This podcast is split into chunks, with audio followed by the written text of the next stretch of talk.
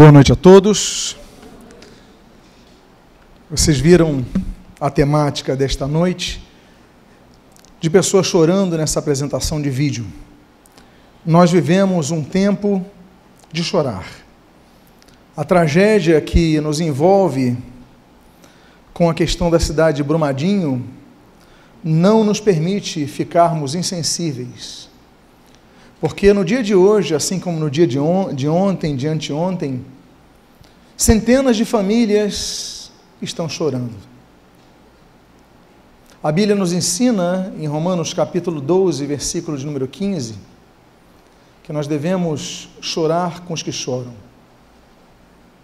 As últimas notícias que eu tive, que dentre as trezentas e tantas vidas que foram estavam sendo procuradas. O último relatório que eu tive foram de 37 já identificadas, pessoas mortas nessa tragédia, nesse crime, nesse absurdo que mais uma vez envolve a nossa nação. Ficamos não apenas tristes, ficamos consternados. Hoje também nós e o mundo inteiro para para se lembrar do dia da memória do Holocausto. Não apenas os seis milhões de judeus que foram mortos pelo simples fato de serem judeus. Não cometeram crimes, não insultaram, era simplesmente por uma questão de raça por serem de uma raça diferente da raça dominante naquela cultura europeia. é importante frisar que não podemos culpar apenas o regime nazista e a sociedade alemã e austríaca, principalmente daquela época, mas devemos lembrar que o Holocausto ecoa um sentimento que se alastrou durante centenas de anos na Europa, através dos pogroms, que foram observados em muitos lugares, na Rússia, na Ucrânia, na Polônia, assim também como na Espanha, em Portugal, as perseguições aos judeus, as perseguições àqueles que eram de uma raça diferente. E por causa disso, na década de 1930, eles começam a ser sistematicamente eliminados, não apenas os 6 milhões de judeus, pessoas que eram diferentes, foram milhares de homossexuais assassinados porque eram diferentes. Milhares de ciganos que foram assassinados porque eram diferentes. Milhares de testemunhas de Jeová que foram assassinados pelo regime nazista porque eram diferentes. Afinal de contas, as pessoas não querem aceitar que existem pessoas que pensam diferente de nós. E isso que mais traduz um coração egoísta de uma visão mesquinha, muito diferente de um coração altruísta, onde brilha a luz de Cristo, aquele mesmo Cristo que nos ensina na parábola do bom samaritano. Eu fico imaginando, para nós brasileiros, isso não significa muita coisa. Bom samaritano é mais um termo da Bíblia. Mas para o judeu, bom samaritano era uma provocação, porque o samaritano era o diferente. O samaritano era o rival do judeu. O samaritano era quase uma oposição, só não era mais uma oposição para o judeu que o filisteu, que era o inimigo histórico. Porque o samaritano era o povo misturado. Era o povo que veio do cativeiro assírio totalmente misturado. E os judeus não queriam saber, e Jesus fala: olha, foi bom samaritano que socorreu a pessoa que precisava e não o povo de nossa terra. Por isso nós choramos. Por isso não nos esquecemos do Holocausto. Por isso não podemos esquecer essa tragédia que entristece a nossa nação. O título da mensagem de hoje se chama O Colecionador de Lágrimas. E eu convido a que você abra a sua Bíblia no livro do pregador, o livro de Eclesiastes, no capítulo de número 3. E eu gostaria de começar lendo os versículos de número 1 e o versículo 4. E assim registra a palavra de Deus. Tudo tem o seu tempo determinado. E há tempo para todo propósito. Atenção a esta palavra, propósito, debaixo do céu. Versículo 4: tempo de chorar e tempo de rir, tempo de prantear e tempo de saltar de alegria. Oremos, Pai amado, lemos a tua santa e preciosa palavra e pedimos, Deus, fala conosco, consola os que estão chorando, consola os que estão tristes, recolhe as suas lágrimas. E o que nós pedimos, nós o fazemos agradecidos em nome de Jesus. Amém e amém. Chorar é o verbo que todos nós conjugamos. Todos nós sabemos conjugar o verbo chorar. Aliás, o choro ele traduz o primeiro e o último momento de nossas vidas. Porque quando nós nascemos, a primeira coisa que nós fazemos ao sair de, do ventre de nossas mães é o que? Chorar. Nós nascemos e choramos, é a primeira coisa que nós fazemos. E a última coisa que nós fazemos quando morremos é deixar pessoas chorando.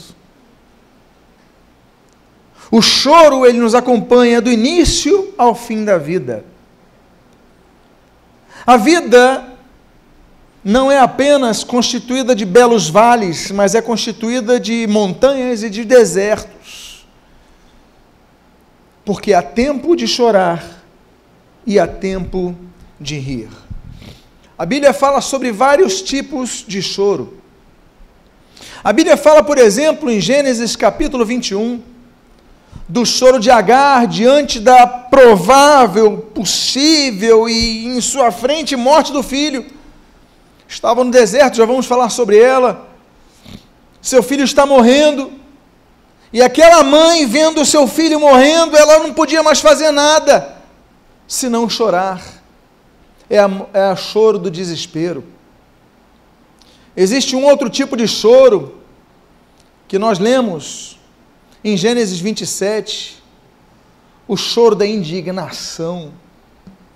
Esaú vai para o seu pai, Isaac, receber a bênção no primogênito. E o seu pai fala: Não, mas você já esteve aqui, eu já te abençoei. Não era eu, era Jacó. Jacó me enganou de novo. Jacó me passou para trás.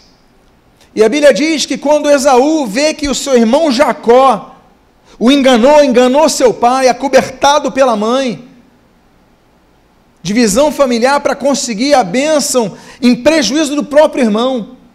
A Bíblia diz que Esaú chorou, porque ele ficou indignado com seu irmão. O choro. Há um outro choro de Gênesis capítulo número 46, que é o choro da rejeição. A Bíblia diz que José, quando viu o seu irmão Benjamim, José já como governador no Egito, já com todo o poder, seus irmãos estavam com fome, foram até o Egito, não reconheceram José, mas José reconheceu seus irmãos, e ele olha para os seus irmãos e o seu coração fica quebrantado, e ele olha para os seus irmãos e fala: Mas eles me venderam como escravo, eles me rejeitaram, e a dor dele aumenta quando ele vê o irmão mais novo, que ele não conhecia. Ele falou: Eu perdi o nascimento do meu irmão, eu perdi o crescimento do meu irmão, eu perdi o convívio do meu irmão mais novo.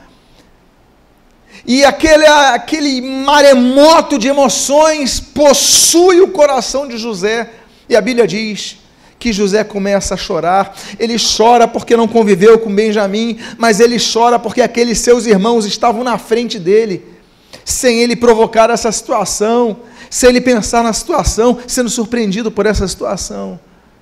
Ele chora porque ele vê aqueles que o rejeitaram agora pedindo ajuda, sem o reconhecer. José chora de novo. Só que três capítulos depois, no capítulo 46, a Bíblia diz que depois que se dá a conhecer aos seus irmãos, Jacó reencontra o seu pai. O seu pai muito idoso, o seu pai muito cansado. Passaram-se muitos anos sem ver o seu pai, e o seu pai foi enganado pelos irmãos de José, que disseram: ele morreu, um animal matou o nosso irmão. E, e o seu pai pensava que, o Jacó pensava que José tinha morrido por uma fera, agora o José olha o seu pai Jacó e vê o seu pai velhinho, seu pai que foi enganado pelos irmãos. E a Bíblia diz que Jacó começa a chorar, José começa a chorar. É um segundo choro de José. Ao ver que o tempo passou, que ele perdeu tantas oportunidades, agora seu pai está idoso, agora o seu pai está descobrindo que ele estava vivo. Quantas emoções José viveu. Há muitos tipos de choro na Bíblia. Há um tipo de choro muito bonito, se é que nós podemos dizer que existem choros bonitos, que é o que se encontra em 1 Samuel, capítulo número 1, quando a Bíblia diz que uma mulher chamada Ana não podia ter filhos. E foi buscar a presença de Deus, foi ao templo e ali diz que ela chorava amargamente, pedindo: Deus, me dá um filho, Deus, eu quero um filho. Ela não podia ter filhos, ela era estéril, ela era caçoada pela outra mulher, ela era uma pessoa triste, porque não tinha o sonho de ter um filho, porque as coisas não aconteciam, mas o que, que ela fez? Ela foi na casa do Senhor, foi buscar solução ao Senhor, mas ela não foi apenas de uma forma mecânica, a Bíblia diz que ela chorava, chorava, chorava, chorava, ao ponto de o sacerdote falar: Ué, você está bêbada? Porque você fala, não consigo ouvir. Ela se derramou na presença do Senhor. É uma mulher que chorou. Por quê? Porque ela sentia a dor daquele sonho não realizado. E quando eu vejo esse, a beleza desse choro, é porque eu vejo de uma pessoa que, ainda que chorasse, ela buscava a solução. Porque muitas vezes nós choramos e desistimos, nós choramos e não olhamos mais para frente. Mas Ana mostra: olha, tem sonhos que eu não consegui, mas eu vou lutar por eles, porque Deus pode abrir a minha madre, e a Bíblia diz que Deus responde e lhe dá Samuel. Há um outro tipo de choro, por exemplo, é o choro que nós vemos no livro das Lamentações de Jeremias, no capítulo número 2 quando a Bíblia diz que este profeta de Anatote, ele quando vê que, o, vê que o povo está insensível ao juízo de Deus sobre Sião, ele começa a chorar. É o choro da tristeza em ver a frieza espiritual daqueles que o rodeiam, a frieza espiritual daqueles com os quais ele convive. Ele pregava, ele anunciava, mas as pessoas está tudo bem eu não preciso de Deus, eu não preciso de nada, está tudo bem. São pessoas que só buscam a Deus no momento da dificuldade, só buscam a Deus no momento da, da dor, só buscam a Deus no momento do desespero. Mas se tudo vai bem, eles não buscam a Deus. Eles acham que tudo é obra do acaso, não se preocupam, não buscam o Senhor. E Jeremias olhava para esses homens, para aquelas mulheres, e falava, e chorava, e clamava, e tanto é o choro desse homem, que a Bíblia diz, e intitula esse livro de Jeremias como Lamentações de Jeremias. Aí nós vamos para um outro choro. É o choro do remorso. Evangelho segundo Lucas, no capítulo de número 22, a Bíblia diz que quando o galo cantou, o apóstolo Simão, chamado de Pedro, ele chorou, porque se lembrou da profecia de que ele negaria o Senhor Jesus três vezes antes que o galo cantasse. E a Bíblia diz que quando o galo cantou, nada sobrou na vida daquele homem, senão o jorrar de suas lágrimas. Eu traí o meu Senhor. Esse mesmo Pedro que falou: Olha, ninguém vai te tocar. Esse mesmo Pedro que pegou aquela sica e corta a orelha de Malco lá naquele jardim de Getsemane. Aquele mesmo Pedro que fala, não, não, eu vou te proteger. Esse mesmo Pedro nega Jesus, não uma, não duas, mas três vezes, conhecendo o Senhor, pregando a palavra do Senhor, operando milagres, batizando pessoas. Eu imagino que se ele tivesse envolvido numa igreja, era a pessoa que evangelizava, dava, dava aula de escola dominical, trabalhava no som, dirigia louvor, mas hoje, ele se encontra no papel de quem rejeitou Jesus, não uma, não duas, mas três vezes. E o que sobrou desse homem? Lágrimas. Lágrimas do remorso. Chorar, todos nós choramos. O Senhor Jesus, a Bíblia diz, que o Senhor Jesus, ele chorou três vezes. Por três ocasiões, o Senhor Jesus chorou. A primeira se encontra no Evangelho segundo João, capítulo número 35, no menor versículo do Novo Testamento, o qual assim diz: Jesus chorou. O primeiro choro mencionado na Bíblia, dos três, é quando Jesus sabe da morte de seu amigo Lázaro. Jesus, que ressuscitaria Lázaro, ele chora a saudade. Por quê? Porque havia amizade. Por quê? Porque aquele amigo sofreu. Por quê? Porque Jesus não é impassível ao nosso sofrimento, não é impassível à nossa dor. Jesus chorou. A segunda oportunidade que nós vemos Jesus chorando está em, no Evangelho segundo Lucas, no capítulo de número 19, a Bíblia diz que quando Jesus descia o Monte das Oliveiras, vendo Jerusalém, a Bíblia diz que Jesus chorou. Jesus olhou aquela cidade. Jesus já sentia o clima daquela cidade que o receberia horas depois, dizendo: Osana ao filho de Davi, bendito aquele que vem em nome do Senhor. As pessoas colocando ramos naquele dia que nós chamamos de o dia de Ramos, o domingo de Ramos.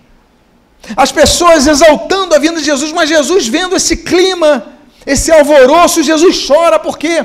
Porque Jesus sabe que três dias depois, aquele mesmo povo que dizia, Osana ao filho de Davi, que jogava ramos no chão, eles gritariam: solta Barrabás.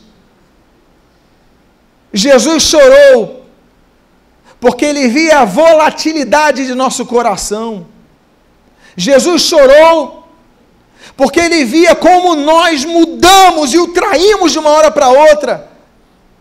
E se as condições não são favoráveis, nós que um dia o louvávamos, cantávamos e evangelizávamos e, e clamávamos o nome dele, agora estamos gritando: solta Barrabás. E aí Jesus olha e Jesus chora.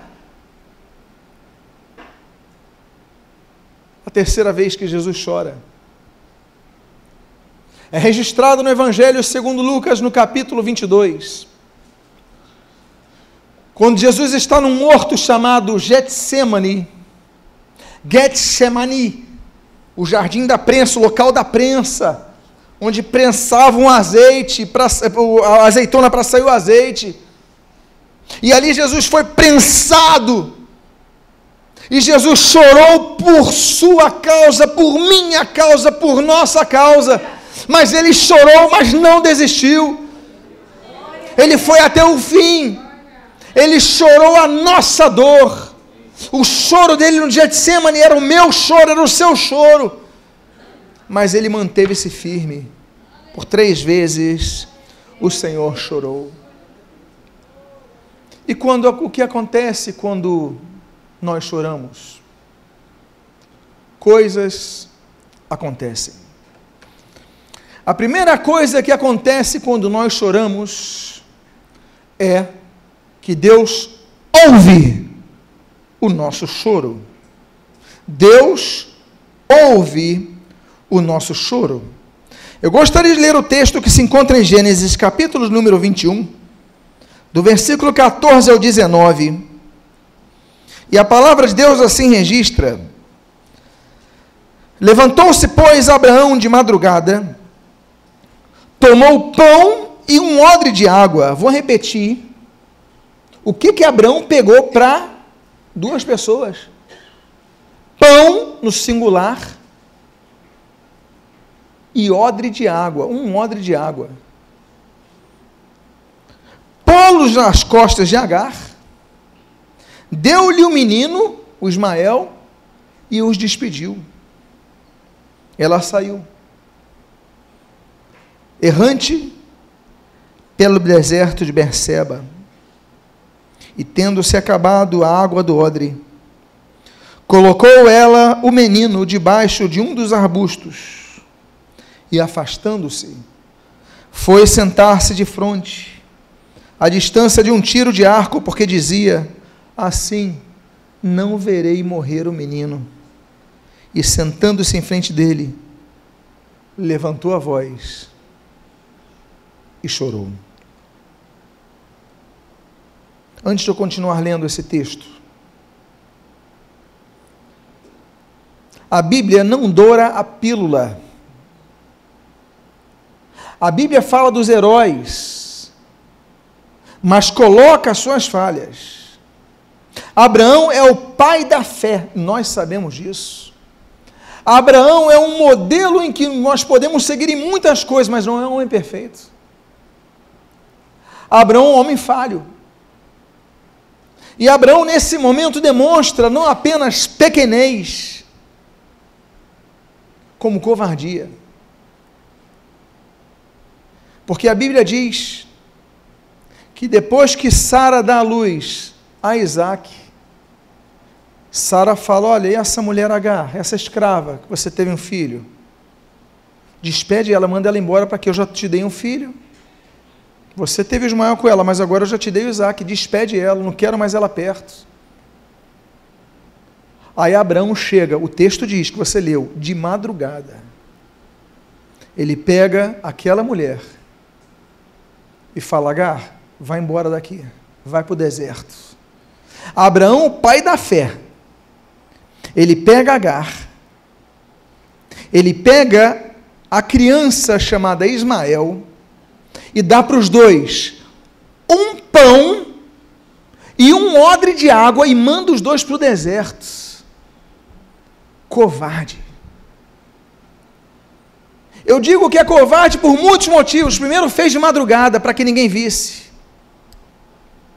Segundo, ele que era um homem riquíssimo, como a Bíblia diz, ele podia dar cavalos, camelos cheios, repletos de, de comida, dá um pão e um odre de água.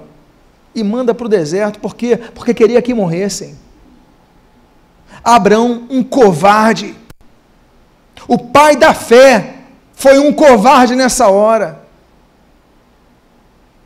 Essa mulher chega, você leu o texto comigo de Gênesis 21. Ela chega no deserto e a Bíblia diz que acaba a água, o deserto, meus amados irmãos, quem já esteve naquela região de Berseba, ao norte do, da, da península do Sinai, já estive lá, meus amados, você respira e seca a tua garganta. Naquela hora, a mãe vê o filho com sede, ela com sede, a Bíblia diz, ela deixa ele na sombra e se afasta à distância de um arco para não vê-lo morrer a Bíblia não diz nada a respeito dessa mãe, senão o que eu li para vocês, que eu vou ler. E sentando-se em frente dele, levantou a voz e chorou. Há momentos que nós não podemos fazer nada se não chorarmos. Essa mãe não pediu nada, ela só chorou. Mas a Bíblia diz: Deus, porém. Há poréns na Bíblia que são maravilhosos, meus amados irmãos. A Bíblia diz: E levantou sua voz e clamou, ponto, Deus, porém. Existe um porém nessa história. A Bíblia diz: Deus, porém, ouviu a voz do menino, e o anjo de Deus chamou do céu a Agar. Ele disse: Que tens, Agar? Não temas, porque Deus ouviu a voz do menino daí onde estás. Ergue-te, levanta o rapaz, segura-o pela mão, porque farei dele um grande povo. Deus começa consolando essa mulher.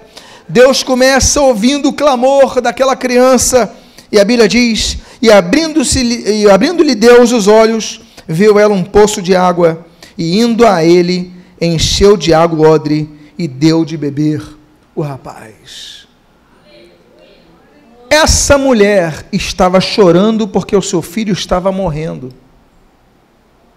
Aquela criança clamou algo, não sabemos, mas Deus ouviu, porque Deus ouve. O coração quebrantado, Deus não despreza. Salmo 51. E a Bíblia diz que Deus abriu-lhe os olhos e quando ela olhou tinha um poço. Meus amados, Deus não criou o poço na hora. A Bíblia não diz isso, a Bíblia diz que ela abriu os olhos e viu o poço. O que, que quer dizer? Que a solução do problema estava do lado dela. Mas ela não via, porque ela só viu o problema.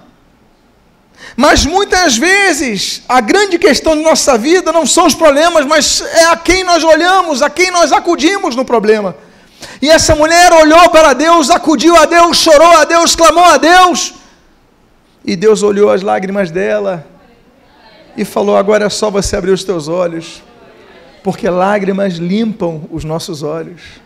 Tem coisas que nós só enxergamos depois que nós choramos.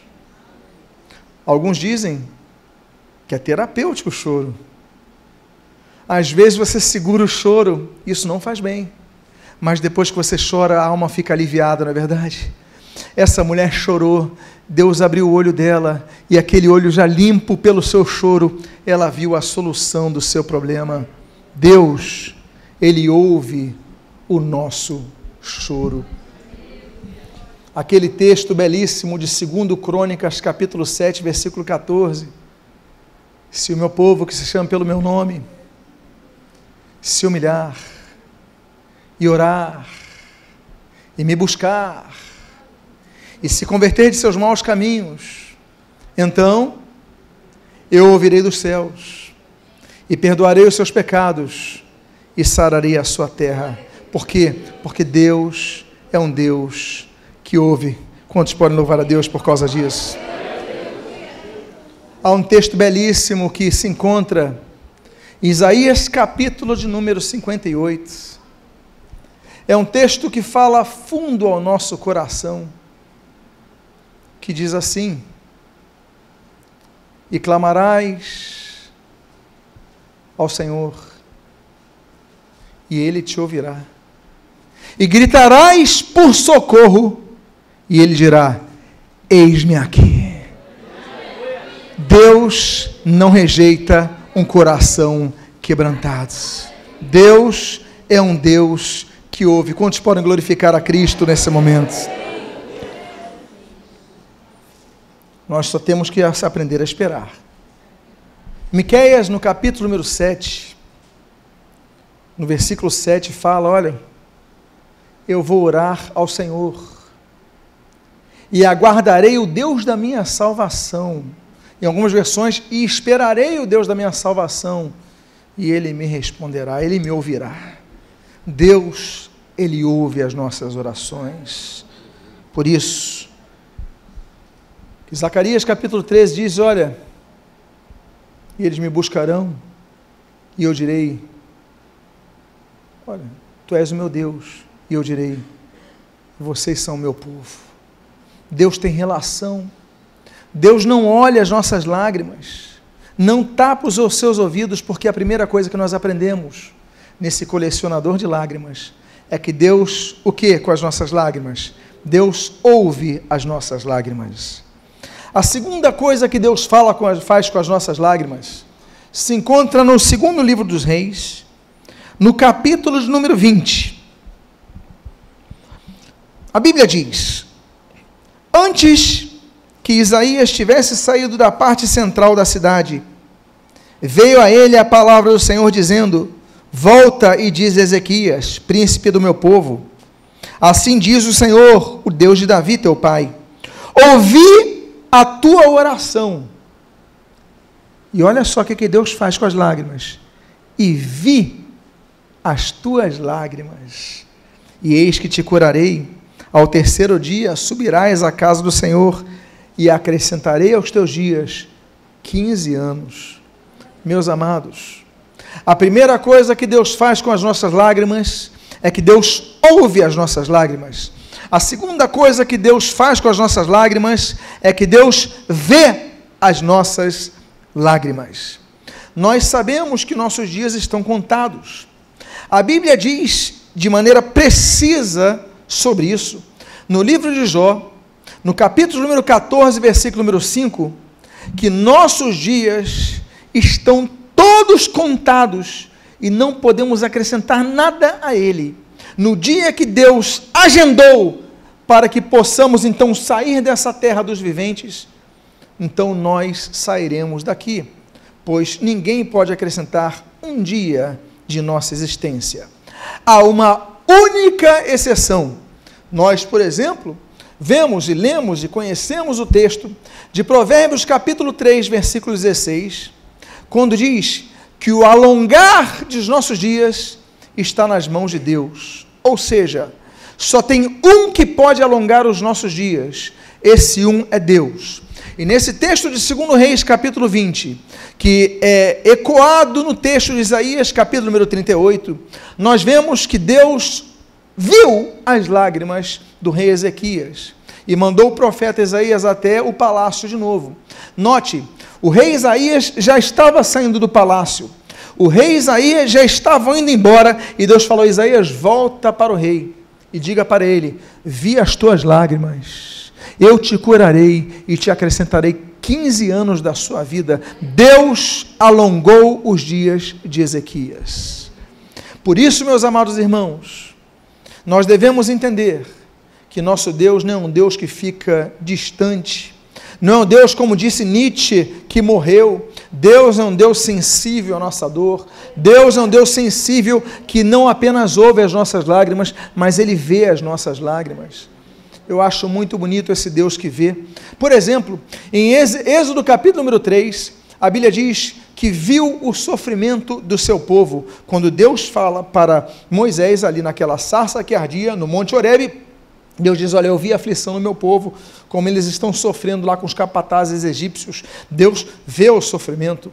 Há, por exemplo, outros textos que a Bíblia fala sobre Deus vendo as nossas dificuldades, vendo os nossos problemas mas o que nós devemos entender é como diz 1 Samuel capítulo número 16, Deus não vê como os homens, Deus vê o coração, porque nós conseguimos enxergar as lágrimas, nós conseguimos ver uma pessoa chorando, mas nós não sabemos por que ela está chorando, não é verdade?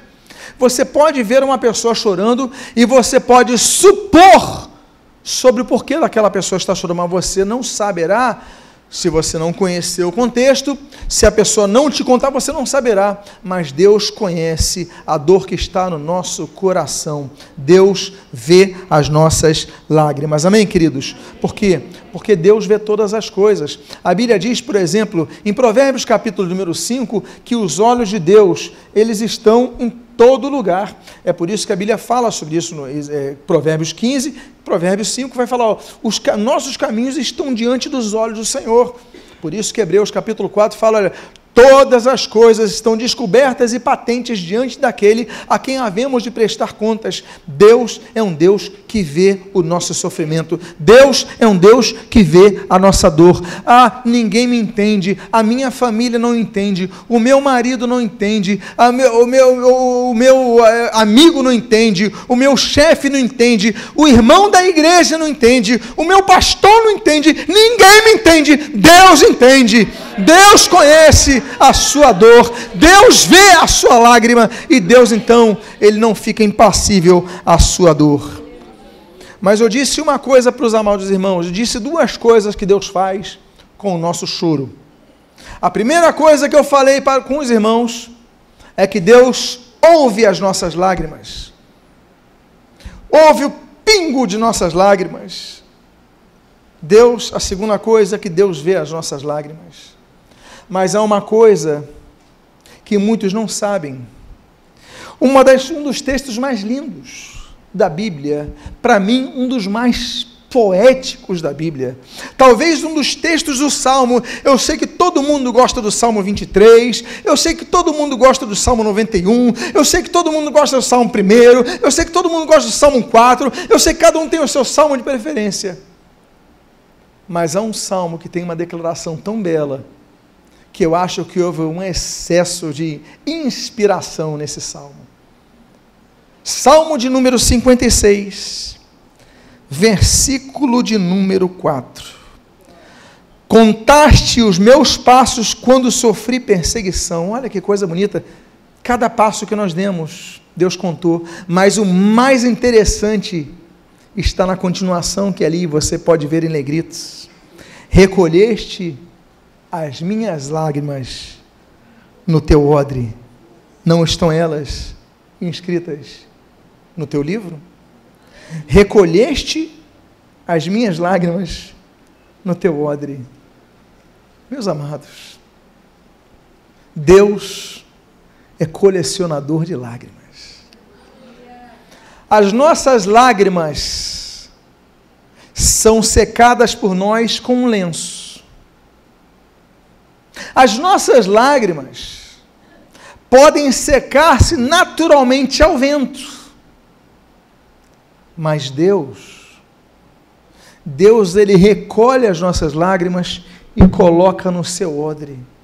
Que poesia bela, que revelação magnífica, porque nós vemos que Deus se importa com cada lágrima que sai dos teus olhos, cada choro, cada dor, Deus guarda no seu odre. E a Bíblia diz: não estão elas inscritas no teu livro, Deus anota Deus se preocupa, Deus compreende. O seu parente pode não notar, pode não valorizar, pode não se preocupar. O seu amigo, a pessoa que está do seu lado, a pessoa da igreja.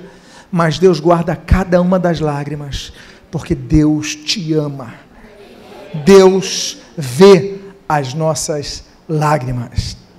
Os irmãos lembram que nós falamos?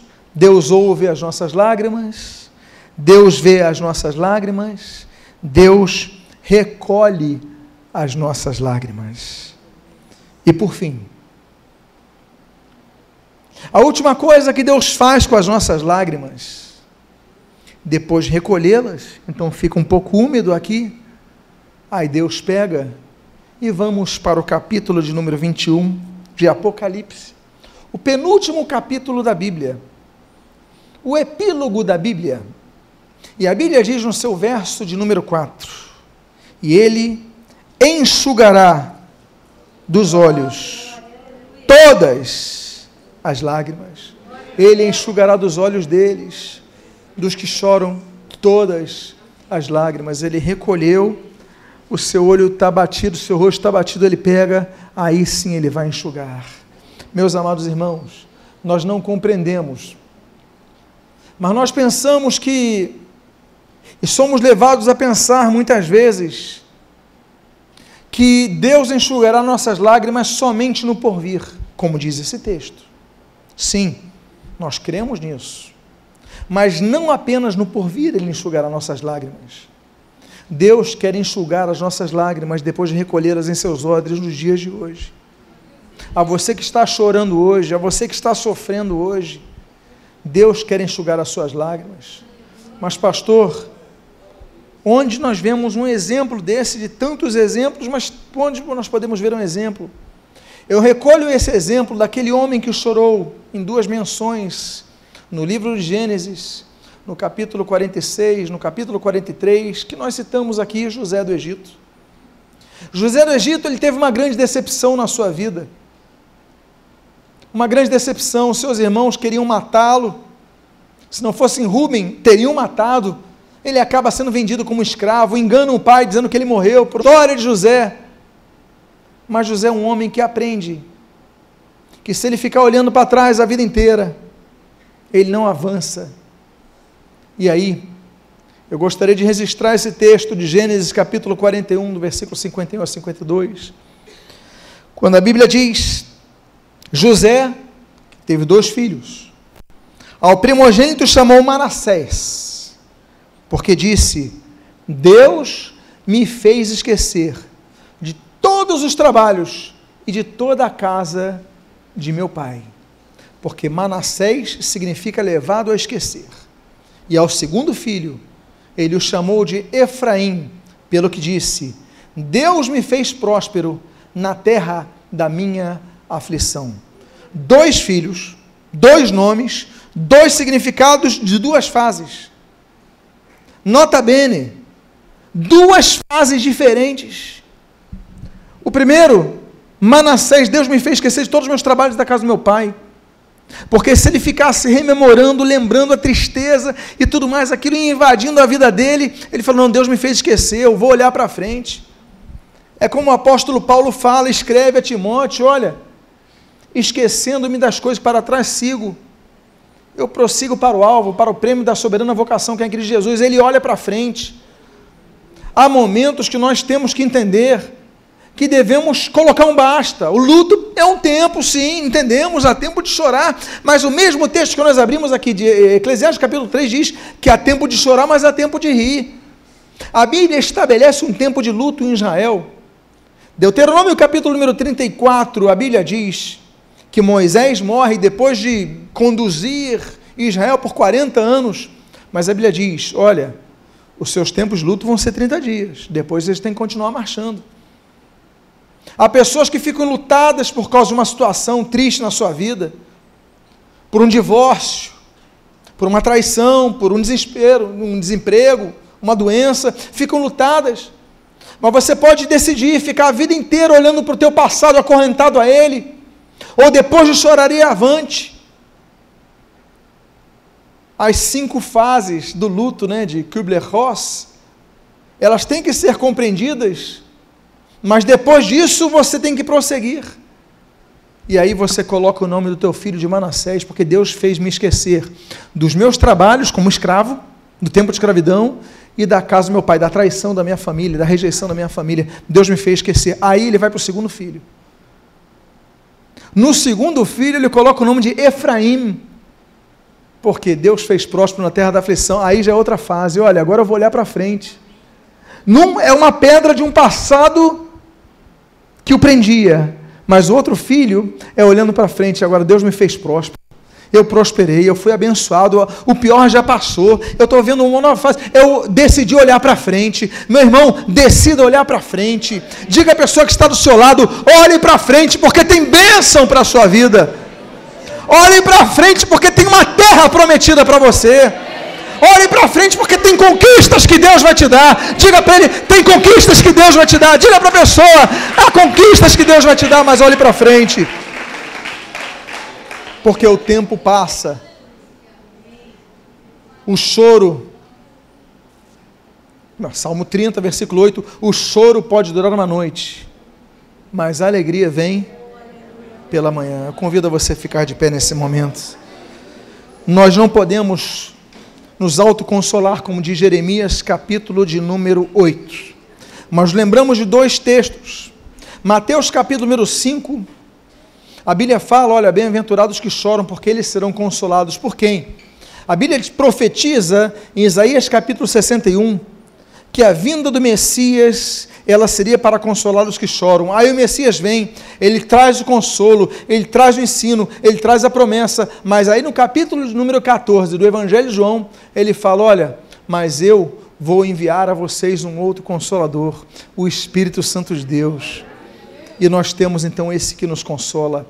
Eu convido a você a fechar, por gentileza, os seus olhos. Em Jesus, Deus chorou com os homens. Em Jesus, Deus sofreu com os homens. Mas em Jesus, Deus colecionou as nossas lágrimas. Pai amado, Deus bendito,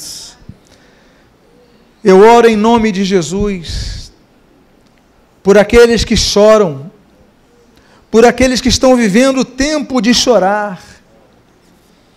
Pai, há tantas famílias chorando neste momento e nós pedimos ao consolo do teu Santo Espírito, que invada os seus corações e que traga o consolo que eu não posso dar, que ninguém pode dar, mas que teu Santo Espírito pode dar. Eu faço uma oração de maneira muito especial àqueles que estão aqui ouvindo esta palavra e que estão chorando. Eles vieram a este local, eles acessaram esse site, esse vídeo, por um motivo: e o motivo é a cura. A cura através do recolhimento de suas lágrimas.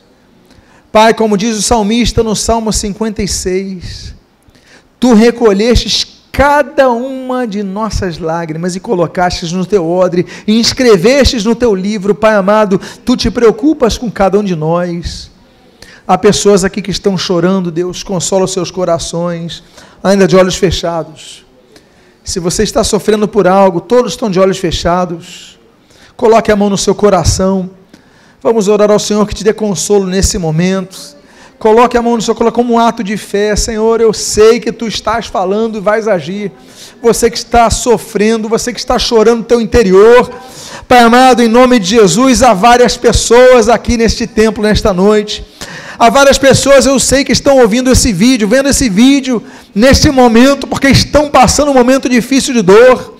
Mas que eles agora sejam consolados pelo Teu Espírito Santo, que eles sejam tratados pelo Teu Espírito Santo, que eles sejam curados pelo Teu Espírito Santo, para que sejam renovados, para que passando o momento da dor, o luto, eles prossigam vivendo, porque tens uma vida abundante para cada um de nós, que o diabo quer matar, quer roubar, quer destruir, mas a vida que tu tens é abundante, Pai amado, em nome de Jesus, traz a tua cura neste momento, traz a tua cura aos teus filhos que clamam por fé, porque aqueles que choram vão ser consolados, é a tua palavra que se cumpre, é a tua palavra que nos pautamos, é a tua palavra que nós, Senhor, aguardamos que se cumpre em nossa vida, e nós pedimos, cumpre-a neste momento agora, traz o enxugar das lágrimas, traz o recolher das lágrimas em nossas vidas, e que em nome de Jesus, cada um saia daqui renovado nesta noite Cada um saia daqui curado nesta noite.